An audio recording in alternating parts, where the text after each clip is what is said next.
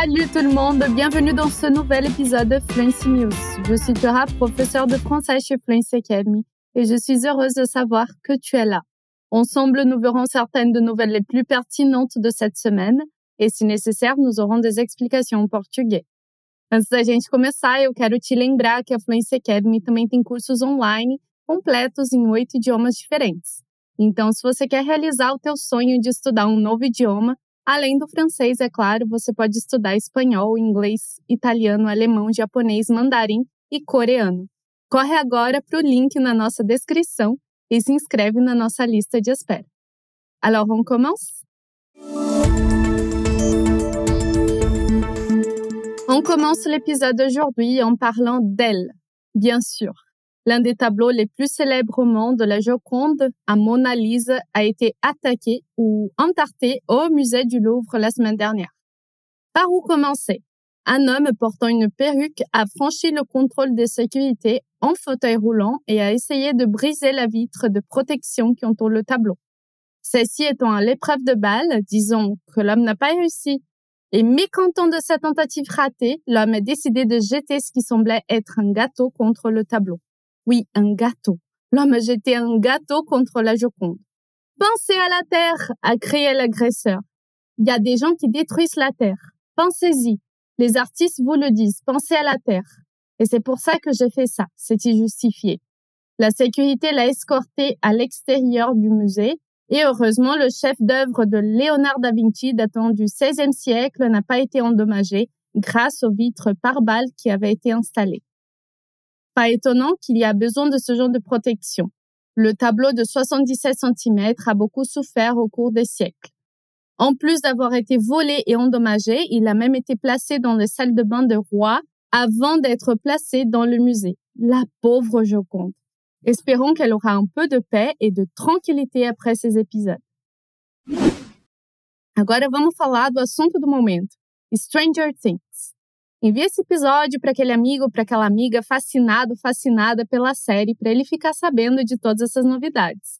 Mas antes da gente continuar na nossa próxima notícia, deixa eu te lembrar dos nossos outros podcasts.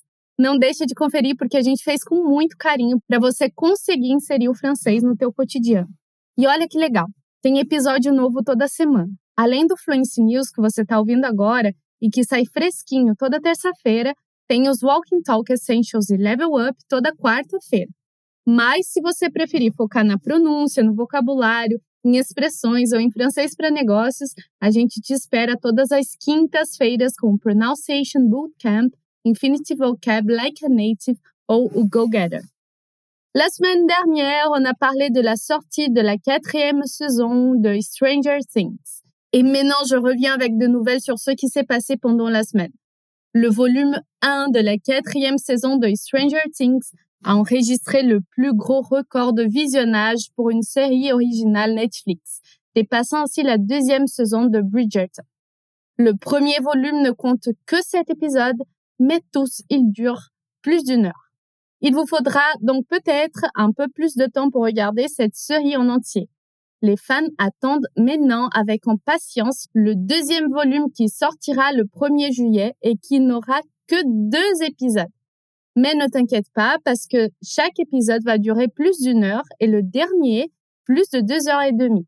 C'est en gros un film Marvel, donc je suppose que Netflix aura assez de temps pour répondre aux questions qui ont été soulevées à la fin du premier volume.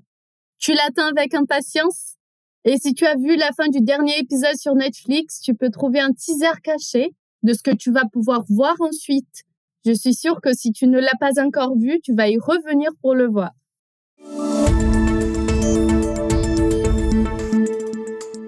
Et enfin, mais pas moins important, essayons d'imaginer ce que tu penses être une plante longue. Je suis sûre que tu seras surpris et surprise d'apprendre que c'est pas tout à fait ce que tu avais imaginé. La plante la plus longue du monde a été découverte dans ce qu'on appelle aujourd'hui le Shark Bay à l'ouest de l'Australie. Cette plante de 4500 ans s'étend sur 180 km et pour une superficie de 200 km au fond des mers. Et combien cela représente-t-il Juste environ 28 000 terrains de football. Les scientifiques ont d'abord pensé que l'ensemble était constitué de plusieurs plantes, mais les tests génétiques faits avec des échantillons prélevés des sites loin entre eux ont montré le contraire. Ce tapis d'herbe renvoie à un seul spécimen qui se retrouve au long des côtes méridionales d'Australie. Cette plante offre un habitat à un large éventail d'espèces marines, dont les tortues, des dauphins, des crabes et des poissons. Nous nous sommes demandé ce qui se passait ici, a déclaré un chercheur écologiste à l'université de. Nous étions complètement déconcertés.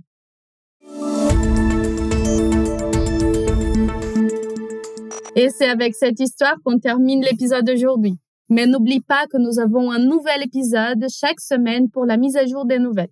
E se você gosta de estudar outros idiomas, por que não tentar escutar esse mesmo episódio em espanhol, italiano, alemão ou inglês? É só procurar por arroba TV mais o idioma e aproveitar.